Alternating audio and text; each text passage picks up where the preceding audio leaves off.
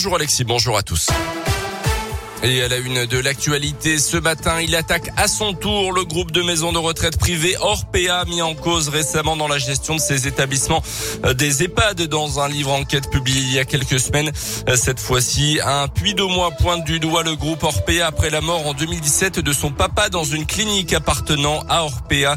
Euh, c'était donc en Auvergne, un bâtiment qui donnait selon lui une très bonne impression de l'extérieur, mais l'homme raconte des conditions qui se sont rapidement dégradées au fil des mois. Il devait par exemple apporter lui-même des plats que lui et son épouse devaient préparer pour compléter les repas de son père hospitalisé. Il parle également du manque d'accompagnement du personnel avant que son euh, père ne décède en novembre 2017. Il a déposé plainte, une plainte parmi une salve de 80 procédures au total engagées par des familles a été déposée contre le groupe début avril au parquet de Nanterre pour homicide involontaire et mise en danger d'autrui notamment. Un incendie hier à Courpierre, une voiture a pris feu. Il se trouve que le véhicule est était garé au, pied d'un immeuble. Les flammes se sont ensuite propagées à ce bâtiment de deux étages, détruisant une grande partie des cinq appartements. Ça représente 250 mètres carrés de surface. Trois personnes incommodées par les fumées, 12 vont être relogées. Ils ont été jusqu'à 55 pompiers au plus fort de l'incendie, une vingtaine d'engins également mobilisés. Dans le reste de l'actu aussi, il a enfin décidé de parler après des mois de silence pour son dernier interrogatoire hier aux assises spéciales de Paris. Salah Abdeslam est sorti du silence pour revenir sur les attentats de Paris en 2015. Il affirme notamment qu'il a rejoint les commandos au tout dernier moment et qu'il avait prévu au départ de partir pour la Syrie. Après avoir posé les commandos au Stade de France, il va jusqu'à sa cible, un bar du 18e arrondissement de Paris. Je m'installe, je commande une boisson, je voyais les gens occupés à rigoler. Je comprends que je ne vais pas le faire, dit celui qui dit avoir, je cite, renoncé par humanité.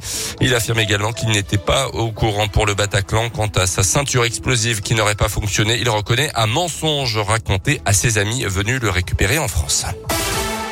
Un bon plan face à l'explosion des prix des carburants, l'éco-conduite. Hier, le gasoil s'affichait autour des d'un euro 75 le litre à Clermont. Que vous rouliez à l'essence, au diesel ou en hybride, vous pouvez réduire votre consommation de 20 à 30% en changeant votre façon de conduire. Le secret, c'est de garder tout simplement une vitesse stable, de limiter autant que possible les accélérations et les freinages. Et vous serez surpris. Non, l'éco-conduite, ce n'est pas la conduite de papy. On embarque avec euh, Christian Faury, ce moniteur de pilotage en sport auto pour Actua Organisation, nous livre ses secrets. Ça va être en fait de lancer son véhicule et puis du coup ensuite de le stabiliser au maximum. Moins il y a de variations, forcément, ben moins on consomme. Il faut accélérer, on va dire moitié trois quarts de pédale. Et une fois qu'on a la vitesse demandée, du coup après ça va être de stabiliser sa voiture. Donc c'est quand même, euh, on va dire, une conduite assez dynamique sur les premiers rapports, puisque première, deuxième, troisième, on va lancer le véhicule, on va monter à 2000, 2200 tours, et puis après, bah forcément, on va stabiliser la vitesse. Donc c'est quand même pas une, euh, une conduite où on va s'endormir, mais c'est une conduite aussi quand même qui est assez dynamique. Et c'est surtout basé sur l'anticipation on va anticiper beaucoup plus loin au niveau, admettons, des ronds-points. S'il y a des poids lourds, bah, ça sert à rien d'accélérer. On peut lâcher l'accélérateur et euh, laisser faire la voiture par rapport à l'énergie qu'on a emmagasinée. Avec l'éco-conduite, non seulement vous utiliserez moins de carburant, mais en plus vous allez, vous allez réduire votre temps de trajet de 20 à 30% selon ce professionnel de la route. Et grâce à une meilleure anticipation également, vous ferez aussi baisser du coup le risque d'accident. Du foot, on connaît les derniers qualifiés pour les demi-finales de la Ligue des Champions. Manchester City a sorti de l'Atlético de Madrid. Après son match nul 0-0 hier soir, ça passe aussi pour Liverpool face à Benfica, trois buts partout.